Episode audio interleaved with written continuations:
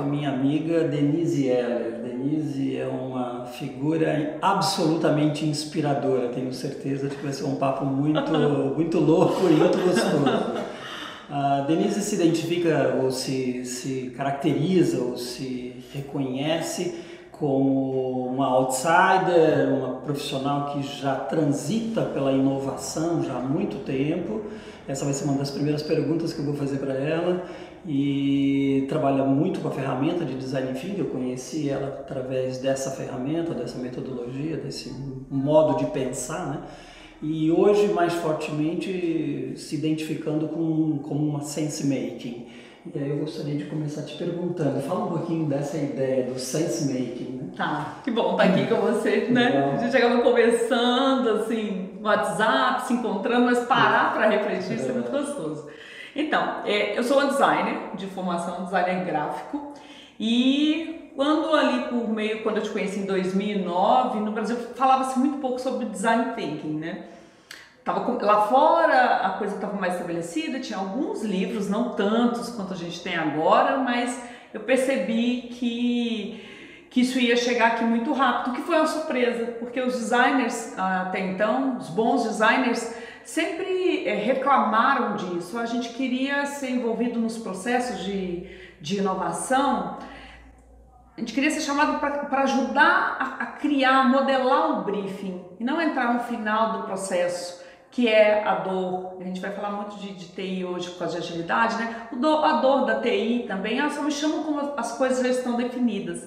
Então, quando as empresas começaram a perceber que o designer de fato poderia contribuir no início do processo, na definição do problema, surgiu essa chance dos designers, principalmente aqueles que já tinham trabalhado com uma interface mais próxima com áreas de negócio, deles começarem a trabalhar só com essa parte, definição do problema, sense making que eu vou explicar um pouquinho. Então foi bem oportuno para mim. Rapidamente eu me descolei do designer especialista em gráfico, uhum. criar interfaces gráficas, parte da identidade visual, de branding, que eu continuo trabalhando um pouquinho com isso, e trabalhar com essa parte mais abstrata ainda que é a estratégia. Eu lembro que até no início, quando eu dei a primeira palestra, que foi quando, logo quando a gente se conheceu, falei, eu não sei se esse termo design thinking vai ser traduzido no Brasil.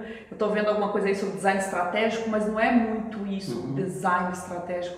É mais o design da estratégia, né? E pegou, né? Então, Desde então eu tenho, para mim foi um alívio porque eu fui estudar design porque eu queria pensar como um designer. Só que na época ninguém falava disso, pensar como um designer. Designer pensa. A gente não, o designer não pensa muito sobre a forma como ele faz as coisas, né? Ele é um fazedor de coisas, obviamente a partir de uma estratégia, mas ele é o cara que vai entregar um resultado. O design thinking ele vem de, uma, de um momento histórico que a gente percebe que a, a forma como a gente lida com o mundo, que é muito influenciada pelo pensamento industrial, que segue uma lógica mais linear, processual, ela não consegue lidar com essa complexidade crescente. Então, olha-se para design, os designers e falam: caramba, vocês lidam com uma complexidade bem interessante, vocês não ficam só ali na parte teórica, não, vocês têm que entregar um uhum. resultado, ou seja, vocês conseguem dar uma mão para a indústria, dar uma mão para o pensamento vigente e, e, fazer uma ponte entre essas duas coisas. Então, desde então, eu passei, me desloquei do design gráfico especializado para atuar transversalmente nas Legal. empresas. Eu até fiquei curioso nesse momento, e talvez as pessoas tenham é, essa curiosidade, quando que chega no Brasil e por onde ela chega no Brasil o design thinking. O design thinking, né? Interessante mesmo. Bom, em 2009, final de 2008, eu me dedicava, eu tinha, eu tinha acabado de vender minha empresa de educação à distância e eu sempre dei aula. Eu me formei um ano depois fui convidada para criar disciplinas novas nos cursos de, no curso de design onde eu me formei. Então eu dava aula em duas universidades, estava terminando o mestrado e sempre li, sempre fui compulsiva com leitura e sempre gostei muito de ler coisas das áreas de negócio, ao contrário da maioria dos meus colegas é, professores e de quando eu era aluna também. E aí um dia caiu no meu livro, foi a primeira vez que eu vi um livro traduzido e que citava Design Thinking, que foi um livro do, do Moratti, que tem uma empresa em Milão sobre tendências, futurismo, e ele na introdução do livro falava, olha, a gente precisa pensar como designers. Então assim, nessa época, se você não estivesse lendo as publicações em inglês, a única coisa que eu sei por ser compulsiva era esse livro e me surpreendeu. Nossa, já tem um livro em português que cita design thinking. Mas bom, então como que chegou no Brasil? Nessa época, né, em 2009, eu tinha até acompanhado o Google Alertas para ver se esse termo, se era uma loucura, isso ia morrer, era um sinal, era uma tendência, né? E aí começava uma vez por mês aparecer Design Thinking, de repente começou a aparecer 5, 7 publicações por dia. A gente tem algumas empresas pioneiras no Brasil que, na verdade, são empresas que são filiais de consultorias lá de fora, e o ISBO, que é justamente onde ele se encontrou, né? Uhum. Isso foi interessante porque quando você está no olho do furacão, você fala, parece que só eu estou fazendo isso. Era só a gente mesmo, Sim. genuinamente brasileiro, porque é, foi uma, consulta, uma pesquisadora inglesa lá no ISO, né, já por, volta de 2015, se não me engano, e ela estava mapeando no mundo experiências que usavam o design fora do seu domínio clássico. Ou seja, design de produto, não.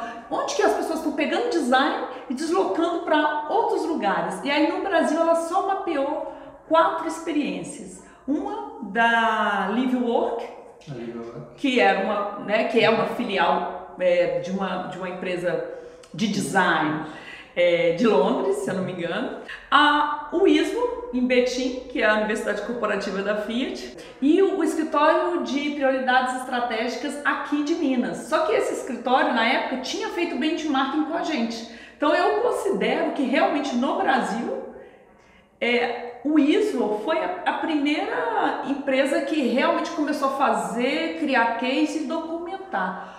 Quem mais que estava começou assim, nessa época? O Itaú porque eu fui fazer, eu participar de um congresso de design de serviços, né, que está muito associado ao design thinking em, na Califórnia.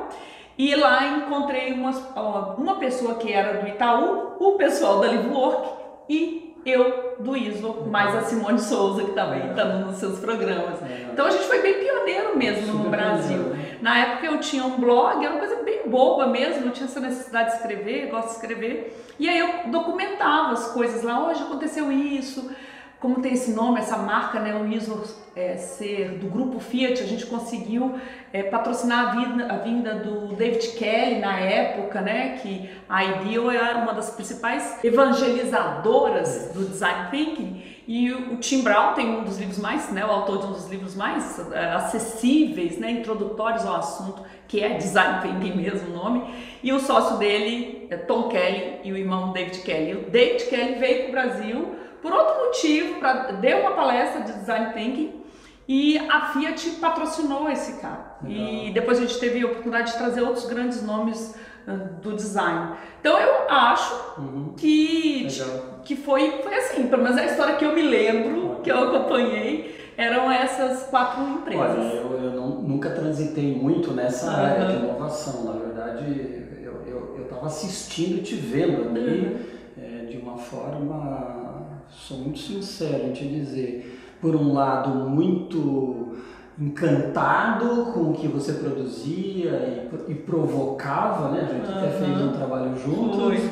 Em Inhotim, que foi bárbaro. É, mas ao mesmo tempo me perguntando, né? Como isso cola, cara? Isso cola, né? isso cabe dentro da indústria, é. isso cabe dentro das nossas organizações.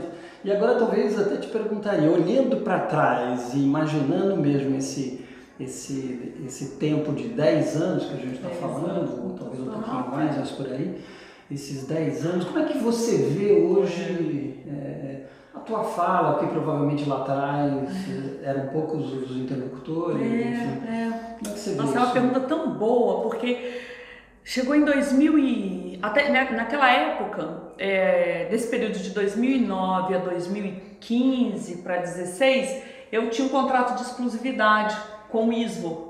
E lá era muito interessante porque nesse período a Fiat, que é um dos clientes, né, que assim, o ISO tem que atender todas as empresas do grupo, é parte do grupo, serve ao grupo.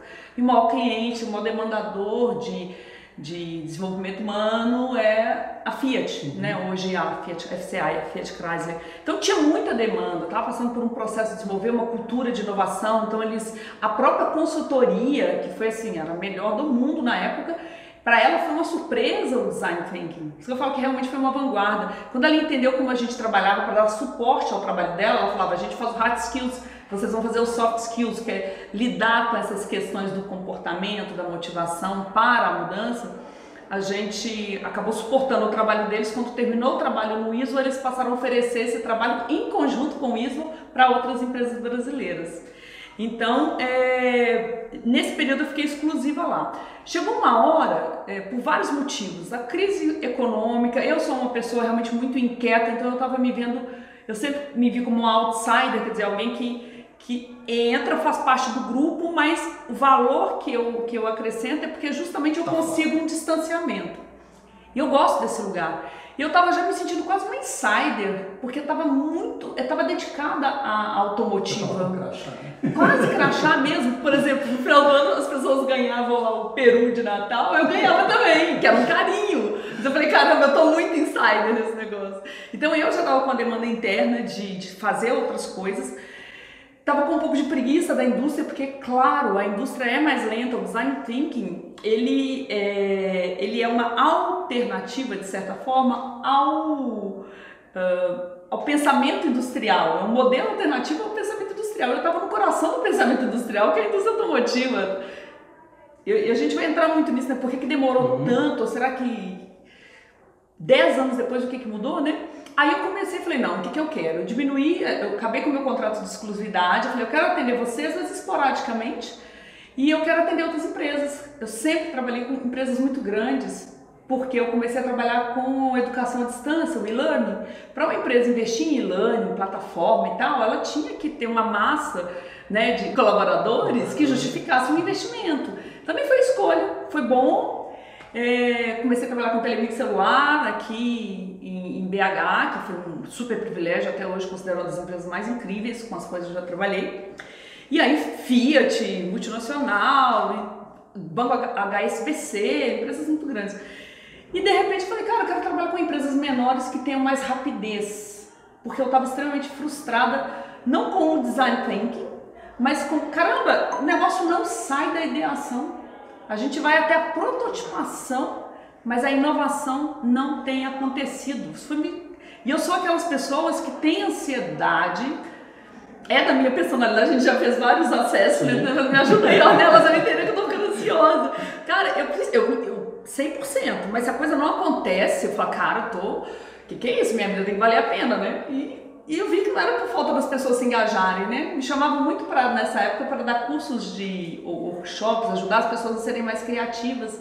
E rapidamente eu percebi que, cara, isso não é difícil que as pessoas são criativas. O que eu encontrei a vida inteira são pessoas travadas, mas nós somos, pela natureza humana, criativos, né? E eu falo, cara, onde está esbarrando isso? Bom, aí até então eu não sabia. Eu sabia, claro, claro, tá esbarrando na burocracia, mas é muito vago falar isso, na burocracia, na falta de agilidade, mas então saí assim, ah, que saco. E como o início da minha carreira foi muito com a tecnologia, uma primeira decisão que eu tomei quando eu era designer, eu estava me formando, é que eu queria trabalhar com a parte de design digital. Uhum. Que, que há 20 anos atrás era embrionário, não tinha muita coisa também. Então eu trabalhava perto da TI. Até quando educação à distância, o meu era o e-learning, então dependia de uma plataforma de TI. E aí coincidiu de eu vou, de me aproximar de novo da TI. Por quê? Porque paralelo a esse mundo aqui do design thinking, estava acontecendo um movimento pa, é, paralelo que era do, do agilismo, que eu nem flertava. Estava é, passando, estava dedicado ao design thinking estava vendo essa coisa do agilismo. E aí uma empresa de tecnologia, uma empresa de, de sistemas mesmo, TI, me chamou falando, olha, a gente tem esse, essa forma de pensar que nos trouxe até aqui, nos diferenciou até aqui, mas as outras, a concorrência está começando a se apropriar disso. A gente precisa de um diferencial e a gente entende que o diferencial vai ser pelo design. A gente já ouviu falar do trabalho que você ajudou a fazer lá no, ISO, de desenvolver essa mentalidade centrada no cliente, ou seja, hoje virou sinônimo. Centrado no cliente significa que você vai usar design thinking, virou quase a mesma coisa. E eu fui para lá para isso. Olha que interessante. Então eu fui para lá para prestar o serviço, mas acabou que ao prestar o serviço fui aprendendo muito com eles e aí tem um insight aconteceu. Falei, cara, era isso que estava faltando. O design thinking ele vem, o que, que é o principal valor que o design thinking entrega para a organização é, gente, a gente precisa a, desenvolver ou recuperar a nossa capacidade de sermos, de questionar, ao invés de simplesmente fazer, ser de longo prazo, de pensamento longo prazo, da curiosidade, é, da autoestima. Eu sou um ser criador, eu posso fazer algo, não tenho que só copiar coisas, né? Traz né, design thinking, ou seja, um outro modelo mental. Só que aí a, a, proposta do design thinking é entregar valor. Só que ele por si só ele não consegue fazer a empresa ajudar a empresa a entregar valor quando o modelo dela está todo muito estruturado. A não ser que o líder dessa empresa já pense como um designer, Entendi. como Steve Jobs, como uh, o Reed Hastings da, da Netflix, mas isso é difícil, isso é raridade. Joia. Então, o que, que foi isso? Por que, que isso deu certo, Denise, quando você viu o casamento do design thinking com o agilismo? E é um casamento que fica parecendo que era paralelo, depois eu percebi que na verdade os dois saíam do mesmo lugar. Olha que interessante. Lá para a década de 60, algumas pessoas muito insatisfeitas com a forma que a TI, né, a área de desenvolvimento de software, ou seja, o digital, estava sendo tratado com esse modelo de cobrança, o mesmo de uma empresa que faz um carro era o mesmo raciocínio para uma empresa que vai entregar um software, ou seja, caramba, num carro eu sei, eu quero um carro, vou fazer esse processo, vou ganhar um carro. Mas quando você desenvolve um software, é uma coisa que você não tem muita certeza do que, que vai sair na ponta. Você sabe qual que é o benefício, mas quando o usuário começa a usar a interface, algumas coisas que você achou que era certo não são. Então, o pensamento complexo se aplica mais aí, né? Você sabe o seguinte, quando tiver a interação do humano com a interface, a gente pode corrigir a rota, a gente precisa corrigir a rota. E num sistema em que não foi definido, você tem que ir até o final, você nem deixa o cliente, o usuário, interferir no processo, porque ele vai atrasar a entrega. E aí o que acontecia com a TI? Quando ela entregava, o negócio falava com ela: Não é isso, o que, que é isso que você entregou? Aí a TI falava com o negócio: Ah, mas você me pediu isso, você me pediu um sistema de gestão. Não, mas eu não sei funcionar, você que tem que me falar. Aí ficava um jogando em cima do outro. Aí esses rebeldes, sempre os rebeldes, falaram: não, para, não dá. A gente tem que ter uma outra forma, outra lógica. E a nossa lógica vai ser o seguinte: a gente vai, tudo bem, processo é importante, documentar é importante, mas ao invés de ficar tentando documentar tudo e documentar tudo no início, quer dizer, tudo que vai ser feito é isso aqui, ó, nelas, ó, 200 páginas de pré-requisitos, o que, que a gente vai avaliar, o que, que é um sucesso no final, ok. Não, Vamos ter uma ideia do que a gente quer, vamos construir uma parte, vamos testar com o cliente ou com o usuário da, da informação e aí a gente vai evoluindo. Ou seja, aqui eu tenho um modelo que eu já sei o que eu quero, comando e controle, porque eu sei o que eu quero. Cara, eu quero um sapato, esse aqui é o projeto do sapato, o que, que pode acontecer no meio da produção? Nada! Uhum. Põe material, sai sapato. Agora aqui eu quero um software, caramba, é diferente. Uhum. E eles conseguiram com o tempo mostrar que é, dava para entregar mais valor com esse modelo. E daí, onde entra o design thinking então? Que é um modelo, eu diria assim, resumidamente, grosseiramente, que o agilismo também é um modelo mental, mas assim, ele foca muito como que a gente vai entregar valor rápido. Como que a gente vai entregar valor rápido? O design thinking, eu não resumiria ele a isso. Ele tem uma proposta diferente. Ele é como que nós vamos saber se nós estamos fazendo a coisa certa? Ele ajuda se isso é o melhor que a gente pode fazer. Será que é sapato mesmo que a gente quer? Será que é um software mesmo? O uhum. design thinking vai falar, caramba, ele te ajuda a qual é o problema? Né, explorar. Exato. Isso não é próprio do ágil. Então o ágil olhou para o design thinking e falou, legal isso, porque a gente está querendo saber o seguinte, vamos entregar valor rápido e continuamente e rápido? Vamos. Aí o design fala assim, tá, mas quem disse que você tinha que estar tá fazendo um aplicativo? Hum, aí o design thinking e o ágil casaram. Depois eu entendi que eles casaram antes, eles têm uma raiz comum, porque esse design thinking que a gente fala hoje, quando eu comecei a falar dele, os meus colegas, os meus professores, os meus pares rejeitaram muito isso. Falaram que era modinha, que isso era ridículo, que design era design. Por que, que eles não entendiam? Porque a maioria vinha do design clássico. E os designers de interação, ou seja, os designers que começaram a trabalhar com o digital já tinham entendido isso. Porque normalmente o design, o design clássico, você. Olha o Philip Stark, olha os grandes designers, tipo Você fez a cadeira, é quase uma arte. Você uhum. fez a uhum. cadeira, considerando o que é bom para o ser humano e tal, mas sabe aquela coisa assinada? Uhum. Tem um grau de vaidade muito grande ali. Quando eu estudei, não se falava em cocriação. Isso é quase um. Ah, cocriação, designer. Eu sou, sou de Ujaro. Que cocriação? Eu sou a figura. Tem até uma palestra do Philip Stark depois que ele falou, gente, como eu era arrogante. né? Porque viu que não é isso, é junto. Essa proposta do junto vem com o design de interação, design centrado no humano. Olha o termo. Por que, que eu crio um nome design centrado no humano se não é para diferenciar de alguma coisa que existia? Concorda?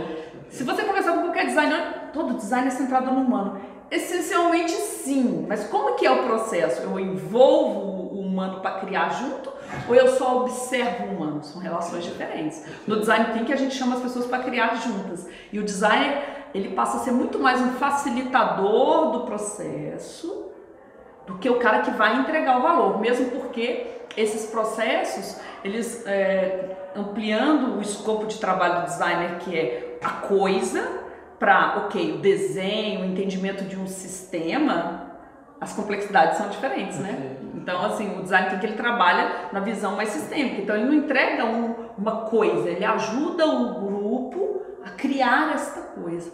Aí, o design thinking, eu acho, então, eles têm um lugar comum que é digital, o mundo digital. É importante entender esse momento histórico. O designer que trabalhava na época, começou a trabalhar que foi o meu caso, com o design digital, ele já via que o design clássico não dava conta. Uhum. E os, o pessoal de tecnologia também falou: caramba, eu estou trabalhando com uma coisa que chama software. Não dá para tratar isso como hardware, como a indústria pesada, a indústria trata. Então os dois tiveram que se virar, questionar os dogmas e criar o seu próprio, a sua própria forma de fazer. Algumas uhum. coisas comuns, outras não. E daí? E daí que à medida que as empresas começam a ficar cada vez mais digitais, elas têm que ficar, porque os canais são cada vez, tem novos, cada vez mais novos canais para a gente interagir com as empresas, para a gente também se expressar, né? Então hoje você vai falar com a empresa, antes você falava, vou mandar uma carta. Depois, cara, vou ligar, vou, vou ligar para eles. Depois vou entrar no site hoje. Hoje é, é, é tanta coisa. É ah, não, vou usar o meu relógio, vou usar o WhatsApp, eu vou usar, tô aqui no Instagram. Quantas pessoas abordam a gente no LinkedIn? Né? Então, assim, os canais são multiplicados. Então, essa impressão, caramba, os canais estão multiplicados e a gente está na era da mudança. Esse eu acho que é o outro grande momento, assim, quando a gente percebe que o poder mudou de mão. O poder mudou, o que é o poder de, mudou, mudou de mão? os clientes, os consumidores, eles têm muito mais, muito mais opções do que tinham há 20 anos. Quem tem mais opção manda. Então os clientes mandam. Aí, caramba! O que, que agilizou, atrasou um pouquinho o processo? A gente não falava muito de customer experience há 10 anos. Alguns outros já falavam, mas hoje só se fala disso. Então, claro que essas coisas já desde a década de 60. Mas acontecem algumas coisas aí nesse processo desses últimos 10 anos, que foi o marco que a gente pegou, que é, fazem com que essas coisas que nós vimos um pouquinho antes dos outros lá atrás encontrem um ambiente propício agora. E eu completaria, fiquei pensando muito sobre isso, né? Por que está demorando? Porque eu fiquei com essa ansiedade da coisa que está demorando mesmo.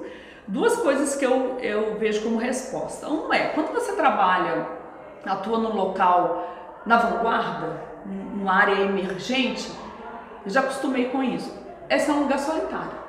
Entendi. É, é, é, por que ele é solitário? Porque, cara, você tá, você tá sozinho mesmo. Você tem, você tem alguns, hoje, com a rede, você percebe. O próprio Mariotti, que é um mentor nosso, né, ele fala: é, Eu estou estudando isso aqui e tem três pesquisadores no mundo que estão estudando isso. Antigamente eles nem se conheceriam, né? Agora, ok, mas assim, é solitário mesmo. E aí, quando aquilo vira um livro, tá, você já está em outra. Ainda mais para quem é ansioso, né? Você quer estar em outra. Eu lembro que eu saí do, do ISO, uma agência de palestrantes me procurou. Falou, ah, Denise, legal, tem por que a gente está querendo te representar. Eu falei, ah, mal não faz, né? Meu foco não era palestra, era cursos. Eu falei, ah, ótimo. Aí eu falei, só uma coisa, só uma condição, eu não dou palestra sobre design thinking. O cara ficou verde. Não, mas eu tô te chamando para isso. Eu falei, gente, eu não consigo mais falar de design thinking. Ah, hoje, a maturidade, eu falo, Denise, é assim mesmo, você fala 500 mil vezes. Curso de Customer Experience. O primeiro que eu dei para o mercado foi em 2006. 2000, desculpa, 2016. Ou seja, três anos atrás é, para, para os clientes da, de uma empresa em que eu sou consultora, para valor agregado. Olha, você é cliente? Vem cá. O pessoal banhava. Eu dava os meus cursos livres de Customer Experience, custava a fazer uma turma. Aí quando a hora que eu falei assim, ah, não quero mais falar desse assunto não, porque já cansei, pronto. Mas toda hora que tinha que ter curso. Essa foi de esperar mesmo a atração e ela acontecer. O Design Thinking, por que, que ele é... Por que esse tempo todo, 10 anos, a gente não vê muita mudança? Ou, vou re, refazer a frase. Nas grandes empresas, realmente eu acho que, cara, talento. Mas nas startups, é senso comum. Né? Então, isso, isso nos diz alguma coisa. Eu estava refletindo sobre isso hoje. Por quê? Eu vejo o seguinte, aí não é pelo design thinking nem o agilismo, não. É a questão de conseguir mudar o modelo mental. É difícil e é doloroso. E tem outra coisa. Ele, por que, que ele é difícil e ele é doloroso? Porque é, toda mudança gera desconforto, a gente não foi criado para lidar com o desconforto. A gente consegue, mas assim, a gente tenta achar o lugar do conforto e do equilíbrio. Ok? Quando você tem um estímulo, você cria, joia. E aí eu posso treinar a minha mente para ela mesma se estimular. Esse é a, a, o fundamento de trabalhar a criatividade. Né? Então algumas pessoas elas acionam a criatividade mais rápido. Porém, é, nas empresas Imagina, ontem eu comecei com, com um grupo, estava tentando entender a cultura da empresa, como eles trabalham, e estava misturado gerentes, analistas, gente de cinco meses na empresa, gente de dez anos. E era isso mesmo, era um caldeirão para eu entender. E aí a pessoa falou assim: Ah, eu estou muito chateado porque a gente não tem vaga na, na, nas garagens do prédio. Tinha e tiraram. Eu falei: Por que você está tão chateado? Mas não estão querendo que a gente trabalhe como um time?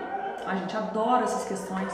Toda hora fala que a gente tem que trabalhar como um time. Se a gente é um time, por que, que eu não tenho vaga? Aí, uma é, gerente que acabou de ser contratada, ela falou assim: Não, mas peraí, deixa eu falar minha parte aqui. Eu acabei de entrar nessa empresa. Eu vim para cá, um dos isso estava incluso nos benefícios. Entendi. Olha que interessante. A gente tem que ser justo, gente. Uma vez o Correios, são cinco anos, me chamou mais para trabalhar inovação com seus funcionários, o RH. Me surpreendeu muito, foi a primeira vez que o RH me, me chamou para trabalhar inovação com a própria área, né? Gente, aí eu fui ouvindo eles, né? O que, que eu entendi? Gente, que crueldade isso, porque por que, que eles foram atraídos para trabalhar lá? Porque era estável, porque era um ambiente previsível, porque tinha estabilidade, e de repente você fala assim, gente, sabe aquilo? vale Não, nada. Eu me senti tão mal ali, porque eu falei, gente, se eu tivesse vindo para o Correios e agora me falassem que eu tenho que inovar e ser criativo, isso, isso é uma violência. Por que, Denise, é uma violência? Porque as pessoas não são criativas? Porque tem mais coisas além disso, né? Uma coisa é você falar com uma pessoa que tem 20 anos, que não tem nada a perder, a outra é você falar com um pai de família, igual uma das pessoas que estava ontem lá, quase 50 anos, cara, foi tudo planejado, sabe? A gente tem que aprender a lidar com as mudanças, exigências? Óbvio que tem, é óbvio. Mas eu, uma das falhas grandes que eu vejo nas empresas é como que a gente ajuda a empresa a passar por esse processo. Tem muita dor desnecessária. Na minha opinião, Denise, se hum. você me permite, eu acho que essa é uma grande questão, uma questão hum. da cultura mesmo, porque a grande maioria das nossas organizações, a gente criou uma cultura um pouco voltada a processo, a estrutura, a normatização, Exato. a organização. Né? O sistema de, de, de compensação, né, os contratos. a gente montou um jeito de operar e quando a gente está falando de uma organização mais ágil, mais inovadora, mais empreendedora, enfim, mais criativa, é quase como se a gente estivesse falando de um outro modo de Exato. pensar. Né? Então, assim, de fato, a gente precisa renegociar os contratos, renegociar. mas principalmente a gente precisa de espaço para essa nova organização. Exato. É mas eu, eu, eu sou, mas eu, é, a gente fala muito de. Isso é algo que ultimamente tem, tem me tocado muito. Eu sou muito sensível às pessoas, sabe? Então eu fico olhando, a gente fala muito de empatia como cliente final. É, que já é ótimo, Sim. tema, empatia surgir, mas a gente precisa ter muito. Cara, e, e, e com. E né? com colaborador, especial, não especialmente, eu não queria dizer assim, mas eu acho que acaba que fica uma pressão muito grande na alta liderança, na diretoria, né, na alta gerência. É, tudo bem, se eu tô vindo para cá e você me fala que é para esse lugar que eu tô vindo, eu sou de um banco clássico, eu tô vindo trabalhar em Nubank, então, ok, eu entendo, eu estou vindo desse lugar, mas eu entendo o que, que você está me chamando. Uhum. A outra, eu estou aqui na empresa com você há 30 anos e, e de repente você está. É, você muda a regra. Eu estou preocupado com a alta liderança, genuinamente com, é, é, é, preocupado com a alta liderança, com, com a crueldade de é. algumas coisas. Sabe? A única coisa que eu te diria é que é que essa regra ela não está sendo mudada porque eu quero mudar. Uhum, eu é também estou sendo estimulado Exato. a mudar. Exato. Então o convite é tá doendo para você também tá para mim Perfeito. e vamos juntos mudar. É, né? e, e, é justamente aí que eu vejo um entrave. É na diretoria. Eu só gosto muito de pegar os gerentes, mas eu vejo mais é na diretoria que é um contraponto, porque eles é que têm que, é que não fazer, isso é muito importante, que tem muito diretor fazendo microgestão, mas habilitar, tirar as amarras para que esta é, organização mais ágil, mais livre aconteça. Mas aí isso requer rever também o que, que você pensa sobre pessoas, historicamente, ah, o empregador, o que, que ele pensa sobre o empregado, né? o que, que a gente já ouviu por aí, né? É o inimigo pago, não trabalha, só quer o salário. Mesmo que as pessoas não falem porque é feio falar, é o que a gente vê nas entrelinhas. Ou, não, eu dou autonomia. Várias vezes me chamam, Denise, o presidente já falou várias vezes, vocês têm autonomia. E as pessoas não se movem, é como se assim, abrimos a, a, a gaiola e o passarinho não vai. Uhum. Então, hoje eu estou muito dedicada a esse tipo de coisa. Por que, que esses passarinhos não estão saindo? Entender isso. Ah, é tudo da, da, da, da alta gestão? Não. Sim. Tem a questão que, que a gente fala muito né, da natureza humana, o medo, o que, que a gente pode fazer então para esse passarinho que nasceu em cativeiro, nasceu em cativeiro, né? Aí o design thinking ajuda muito, ajuda muito trabalhar essa pessoa e tal, só que é esse o processo. E eu gosto muito de uma metáfora de uma consultoria chamada The Ready, eles falam o seguinte, é, o problema mesmo não está nem na alta liderança e nem nos colaboradores, nos executores, está no sistema operacional. E as empresas elas estão nesse momento crítico, tudo começando, tudo a travar. E essa é essa força, não é pelo amor, vem pela dor, né? Que, que, é, que nos dá esperança, ou a, aquelas que estão é, se destacando, conseguindo fazer essa virada, entenderam que tem que mexer no sistema operacional. Então, então você também concordaria que uma boa parte das nossas organizações que estão ao nosso redor não vão conseguir mexer e vão desaparecer? Absoluta, absoluta. E eu sou muito franca, ah, eu, sou, eu, tenho muita preguiça de, de nhenhenhen, de mimimi. Eu falo, gente, não é para todo mundo, não é mesmo. Esse, esse mundo aí mais ágil, não é para todo mundo, no sentido de Claro, o futuro está aí, só que ele não está igualmente distribuído. Em alguns segmentos ele chega mais devagar, na indústria pesada. Então, essas pessoas que resistem a esse modelo tem para onde ir também, vai migrando para esses lugares onde a mudança chega um pouquinho mais devagar, né, normal. Algumas nesse período vão se aposentar e talvez seja a melhor coisa fazer mesmo. Isso eu não acho que tanto que tem a ver com a idade, eu sempre insisto nisso. Eu vejo pessoas jovens com a cabeça muito mesmo travadinha, coitados. E vejo pessoas que estão já na hora de aposentar com energia e uma leitura. Então, não acho que é geracional. Influencia, não é mas é não define. Influencia, mas não define. Né? Não, não, não determina, não é determinismo. Mas acredito sim que muitas não vão sobreviver mesmo. Isso faz parte, como o Darwin falava, e aqui toda a nossa conversa ela está, na verdade, subtendindo modelos que substitui o modelo Taylor, Ford, mecanicista, é o modelo evolucionário do Darwin, né? Em termos de metáfora, a gente está falando de Darwin, né?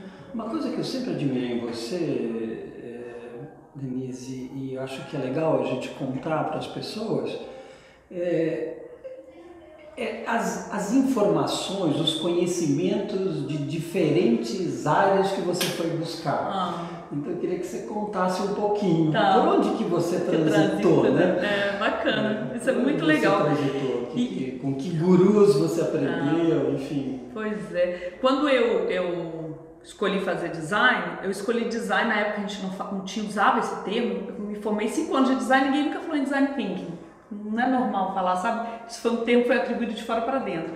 Mas o que me atraiu ali era justamente a grade do curso de design, porque a gente estudava matemática, estudava física, tinha essas disciplinas, estudava ao mesmo tempo modelo vivo, desenho de anatomia, opinião pública. Então eu digo assim, a minha natureza mesmo, ela já vai atraída por várias formas. Sei lá, meu ascendente em gêmeos, não sei.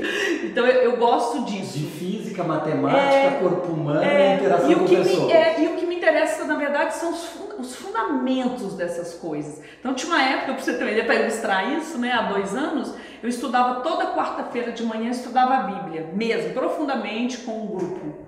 Estudava ali muito mais a questão assim, estudava em termos de espiritualidade mesmo, não da história, da, não, mais a, questão da filosofia ali, dos ensinamentos. E à noite, na mesma quarta, eu estudava mecânica quântica.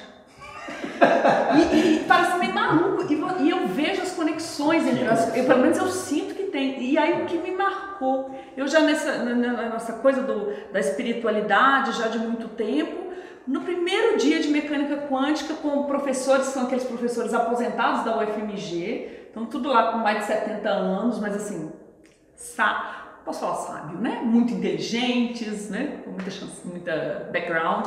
E um falou assim: olha, vocês. E tinha todo tipo de gente lá. Vocês que estão aqui, vou falar uma coisa: se vocês não conseguem lidar com o mistério, pode ir embora. Isso me tocou tanto, mas tanto nelas, que eu falei, caramba, tantas vezes a gente fica tentando entender Deus, ou até orando, Deus me explica, ou questionando por que, que Deus é assim, né?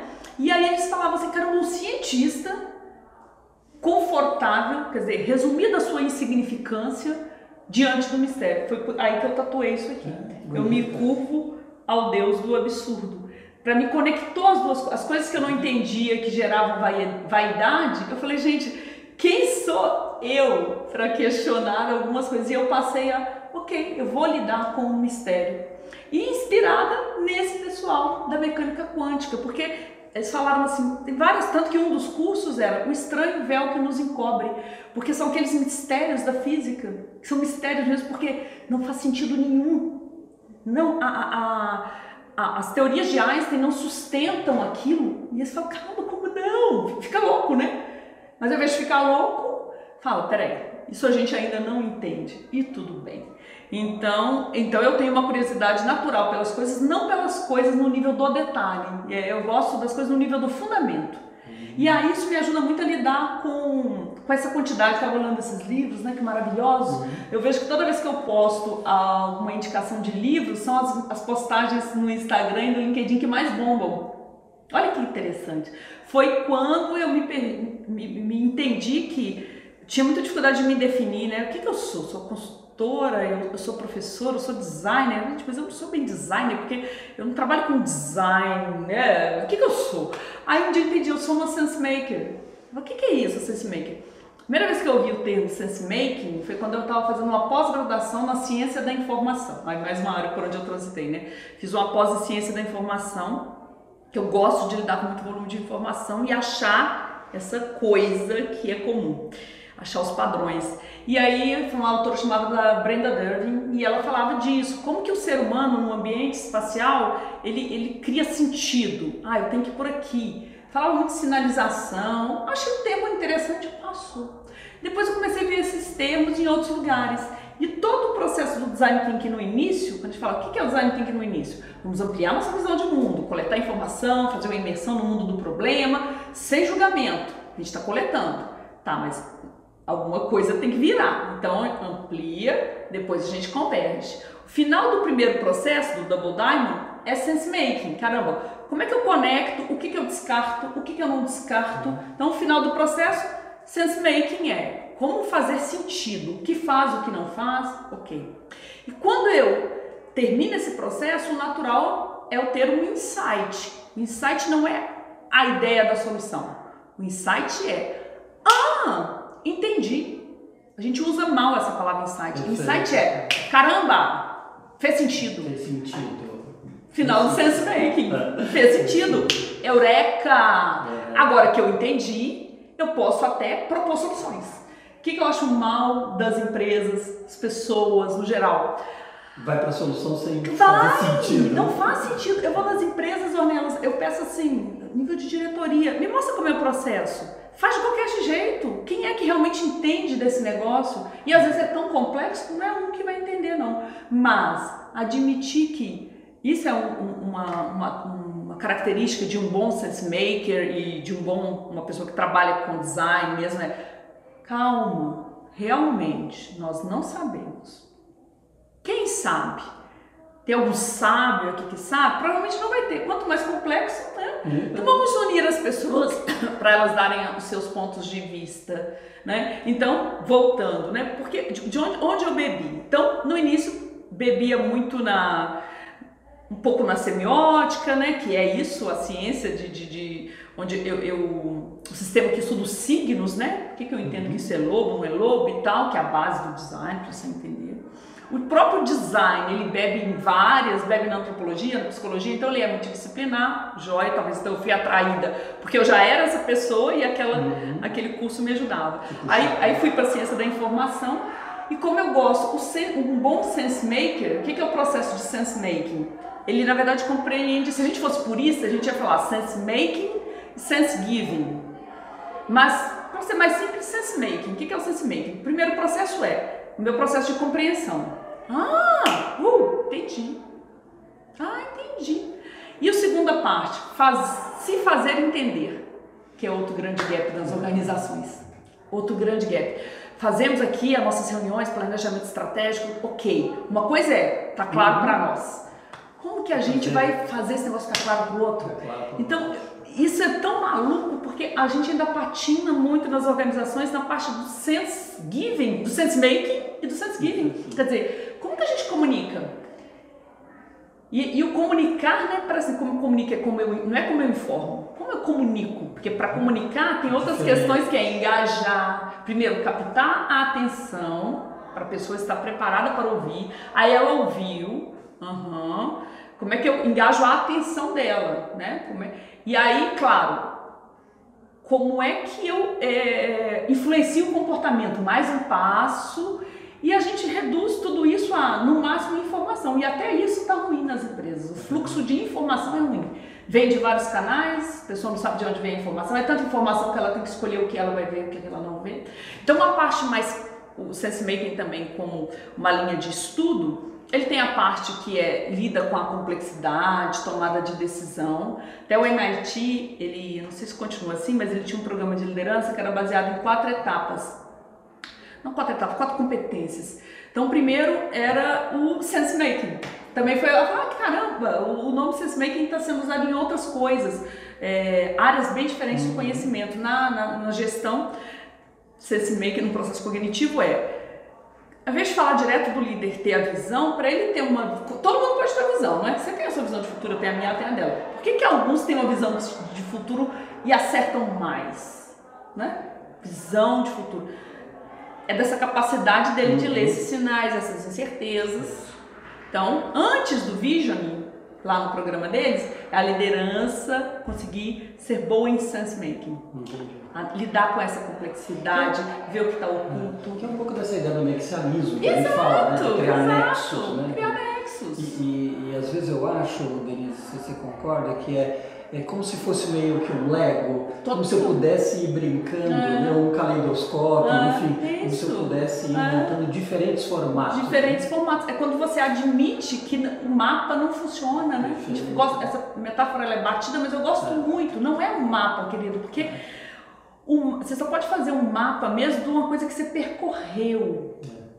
Você tem que ter percorrido, aí você mapeia. E, e, e se esse esse lugar que você percorreu, se você crê que ele não muda à medida que você o percorre. É verdade. Que é o que acontece hoje. Nossa, mas fulano foi lá. O Airbnb, tá, querido, mas à medida que o Airbnb ia se estabelecendo, as regras iam mudando, porque a gente está num sistema complexo. Ah, não vou olhar o Airbnb. Não, querido, você não está entendendo. O Airbnb é o Airbnb.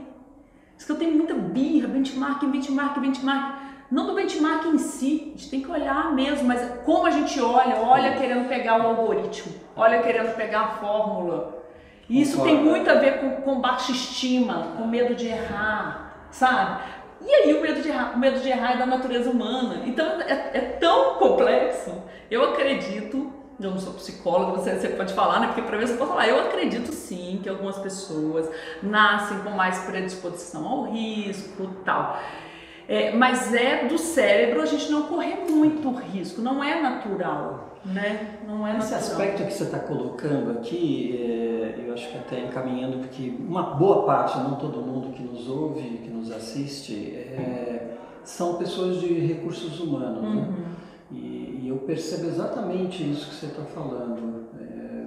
Qual é a grande dificuldade de de fazer essa virada, sabe? De, de criar novos nexos. Ainda vejo uma área é, que fica procurando muito benchmark, né? mas com a mentalidade de procurar o algoritmo. O algoritmo, a receita. Eu participo de alguns grupos no WhatsApp e vejo com muita frequência: ah, eu estou fazendo tal coisa, o que, que vocês estão fazendo? Né?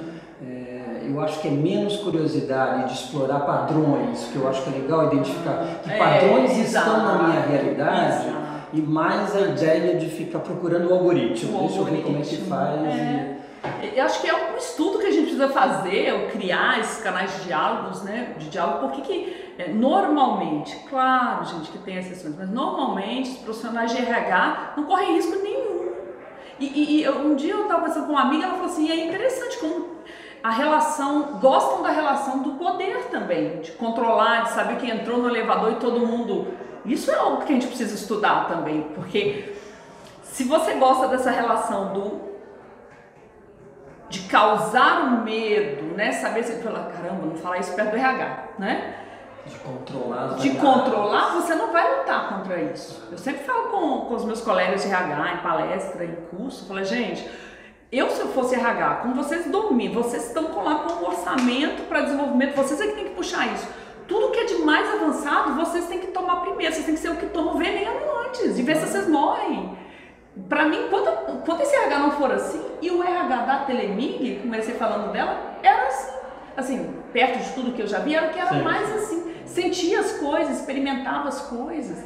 E eu acho que aí RH tem muito a ver com realmente é, é, aceitar, atrair pessoas que têm é, background diferentes, gente que não é da psicologia só, da não sei, hoje a maioria é, né? Da psicologia. Não é nada contra a psicologia, isso é muito importante entender, é. gente. Mas a gente precisa realmente é, interagir com outras pessoas ali dentro do, do RH. Eu lembro uma vez quando eu estava dando aula no teu curso, né? Que uma, um, um, diretor de uma área, era o diretor mais assim cotado para ser o presidente, jovem, e ele resolveu assumir o RH. E todo mundo, gente, que, como assim? Até o próprio RH assustou. Falei, cara, por isso que esse cara é o cara. É. Que ele entende que o valor vai vir das pessoas. É, então, a área troca pouco, né? Tanto vem pouca gente do negócio para RH, é. como vai pouca gente do RH para o negócio. Isso, isso é, é um, isso é elemento. Isso é ruim. Isso é ruim. Isso é ruim. Isso é muito ruim. É, é uma área ainda que tem muros muito altos. É. Quer dizer, toda organização acho que passa por isso, mas algumas áreas mais, outras menos. Eu acho que no RH isso é bem crítico. Ontem. E aí eu acho que a gente hum. não, não expande, não que foi a pergunta que eu te fiz, né? De, é, que conhecimento você foi buscar? Né? É, pra... Tá vendo? Tudo quanto é lado, tudo tem que ter curiosidade. Curiosidade, tudo que vem, tudo quanto é lado. Mas o que é me fantástico ajuda... você ter estudado a Bíblia, é. fantástico você ter estudado mecânica. É, que eu sou da química, que eu não vi, que foi um lugar de sobrevivência, assim, estudei porque eu precisava ter uma profissão, pintou essa e tudo bem. Mas, e eu, durante muito tempo, falei que droga, por que eu estudei química? Eu podia ter estudado turismo, que tinha curso técnico de turismo, né? E o meu ex-marido falou: não, mas veja, eu comparo você com seus amigos, eles são muito artistas. Você tem um pensamento mais estruturado. Então, quando a gente fala que ah, o pensamento da engenharia não é uma crítica, não, é porque precisa de diversidade, né? Uhum. Então, tem essa base também, esse pezinho lá na, no, no pensamento técnico industrial, isso me. Isso me ajuda muito. Mas um pontinho que eu falar assim que me favoreceu, e tem a ver com essa questão do, do RH ser todos, tudo muito homogêneo lá dentro, né? Eu tenho uma dificuldade em pertencer a qualquer grupo. Isso é meu, isso me traz coisas boas e coisas ruins. Eu tenho dificuldade, eu nunca sou do grupo dos eu não me identifico como o grupo dos professores, o grupo do, eu sou sempre aquela pessoa. É. Então quando eu me defini como outsider, eu falei, cara, e vi o lado bom, mas tem um lado ruim disso, porque quando você pertence a um grupo e é reconhecida num grupo, você ganha algumas coisas que é pelo grupo, né? Então você sempre vai ganhar e vai perder algumas coisas. A primeira vez que eu vi essa, essa expressão, você estava no, acho que no seu LinkedIn, em algum é, lugar que eu tinha visto. E eu, eu, eu acho que eu me vejo um pouco, é, eu me identifico você um pouco com você. Muito, é. É, eu gosto de é. transitar em outras áreas, enfim. Acho que eu poderia fazer mais, né? Eu me inspiro bastante em você. Mas de qualquer forma, pelo menos eu acho que se eu for olhar dentro da ah. comunidade de recursos humanos, eu me sinto absolutamente outsider. E é legal que além de ser outsider, você volta e fala, gente, vamos! Isso, isso. Que é o que eu faço. Né? É que eu faço. Né? Não, Muito. Não é um preconceito, é, é, eu gosto de ver de fora para depois puxar e falar, vamos junto. Vamos junto, é verdade. vamos sair. Verdade. Eu gosto muito disso também, porque sempre eu estou voltando para conversar. O RH no início era o meu, era, era o canal pelo qual eu entrava nas empresas. Durante muito tempo foi o RH, porque eu trabalhava com treinamento e desenvolvimento, né? então é o RH. Depois começou a ser as áreas de inovação e hoje acontece muito pela TI, pela tecnologia, isso também é interessante. Eu tenho visto muito em algumas empresas o movimento da inovação acontecer em TI. É. Até recentemente, é, uma empresa, é, eu vi isso, uhum. aconteceu primeiro em TI, depois ele acabou Aí que foi, a escalou, é, e vai escalando tá a organização. sendo assim, vejo muito é, isso. Eu achei interessante esse movimento acontecendo em TI. E ele é curioso, né? Porque na verdade, ele nunca começou no RH, mas o RH contra, mas olha que olha o sinal de mudança. Ele nunca come... a inovação nunca começou pelo RH, mas o RH é, como a gente fala, inovação tem mudança de mentalidade, a gente uhum. pensa em educação, a que você cai no RH. Mas quando ele, a minha contratação vem direto da TI, isso é um sinal para nós. Verdade. Eu, isso é um sinal para o RH, especialmente, né? O que está é, acontecendo? Inclusive nessa empresa, eu eu fui conversar com o diretor hum. de recursos humanos e ele mesmo é. reconhece e conta isso. É. E quando ele se dá conta, o movimento já estava acontecendo em inovação. Como assim, né? Isso. Exato. Isso mostra um senso de urgência da empresa, que ela não está nem aí quem é que está contratando, ela quer resultado, né?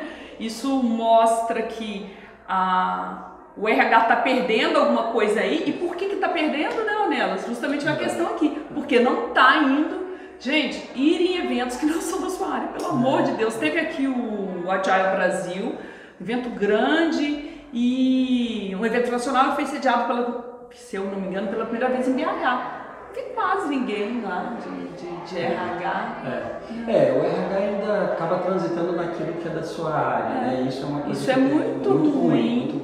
Mas eu acho que tem a ver com aquela questão do design thinking que a gente falou. Qual é o problema que eu estou tentando resolver? Você entender que o problema que você está tentando resolver e é, é cada vez mais agora, eu acho que é para ser mais relevante ainda, que é, ok, o que que é, é, é inteligência artificial, que eu realmente preciso e dou conta, e aí vai cair muito meu curso em várias coisas, e o que que não, absolutamente eu preciso de pessoas eu acho que é um momento histórico, quer dizer, que o RH tem a sua grande chance de fazer a diferença mesmo. Eu, se fosse RH hoje, eu ia falar, caramba, tem que ter aqui todo mundo que entende muito de gente, além da psicologia, como o próprio Humberto fala, né? Da filosofia, eh, antropologia filosófica. Vamos achar essa figura, vamos ter, é. sabe? Vamos entender de ser humano. Porque os caras, para fazerem robô, eles têm que entender muito como a mente humana funciona. É. Se bobear, isso vai ficar com eles. É. Interessante, caramba! Olha bem, você olha para a minha organização. Quem entende de humano mesmo? Tem um, a mente humana, tem um humano ser psicológico, tem um humano em grupo, e a gente quer no final das contas, ok, como que a empresa, sendo um sistema aqui que tem vários humanos, como que ele gera valor para a sociedade e para o negócio?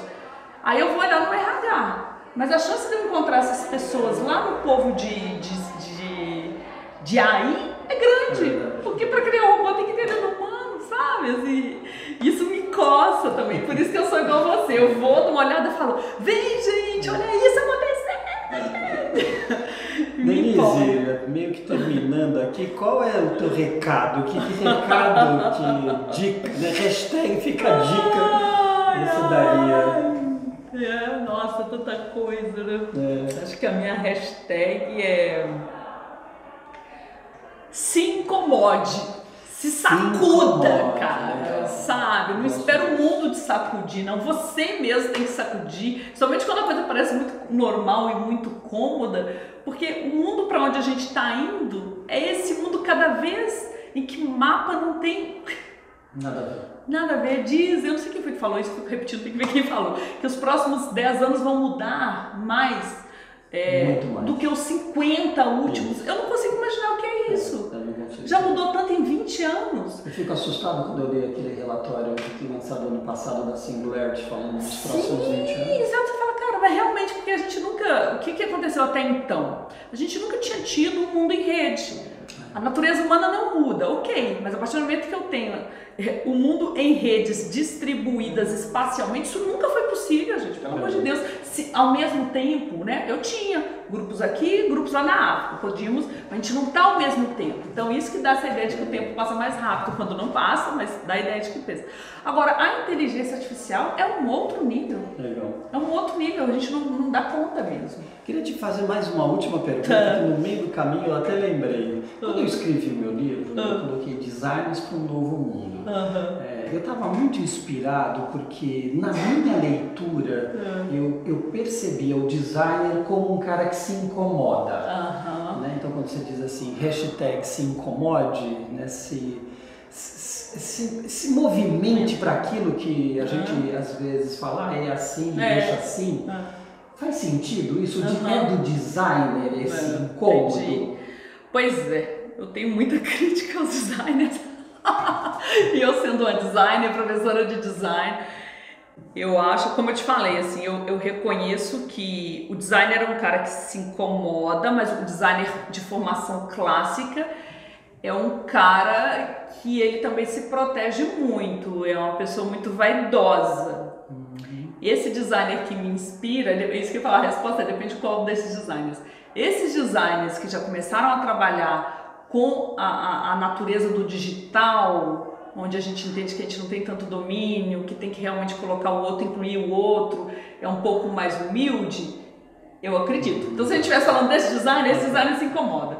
Os designers clássicos, ego muito grande, não é lugar para ego, não é lugar para ego, não é lugar para quantos prêmios eu vou ganhar Sabe? E, e os, os designers durante muito tempo fizeram uma aliança perniciosa com esse marketing que também ficou gagá, com essa modelo de publicidade que ficou gagá. Então depende de qual designer a gente está falando. E eu acho que as escolas de design estão muito atrasadas, ainda estão formando é muita assim, gente com essa mentalidade egocêntrica. Eu acho que quando eu escrevi e pensei nisso, também de certa forma me inspirava te ver, né? porque eu te vejo uma pessoa cômoda, que se incomoda e que provoca. É. Aí sim, é, faz muito, muito, muito, muito, muito sentido. Mas eu falo porque muitos dos designers clássicos estão ficando aí desempregados que também não estão percebendo. Então quando eu falo de design, eu estou falando desse designer que tem esse temperamento aqui, né? Porque tem muita gente comendo mosca. É, vai entregar uma marca, vai levar dois meses, não está entendendo esse mundo ágil, o que, que tem valor realmente para o mundo ágil o seu sistema de valor é mais importante do que o do cliente, não, querida, é junto. Então eu tenho, eu tenho muita briga com os designers, sabe? Eu não pertenço a lugar nenhum, né? Coisa muito boa essa conversa. A gente continuaria para outras conversas inspiradoras que vai ter. ótimo! Super obrigado. Obrigada, pela você. Obrigado pela, pela parceria. pela parceria por essa conversa super tá Tá bom. Gente, sigam aí nas redes sociais, a gente continua conversando.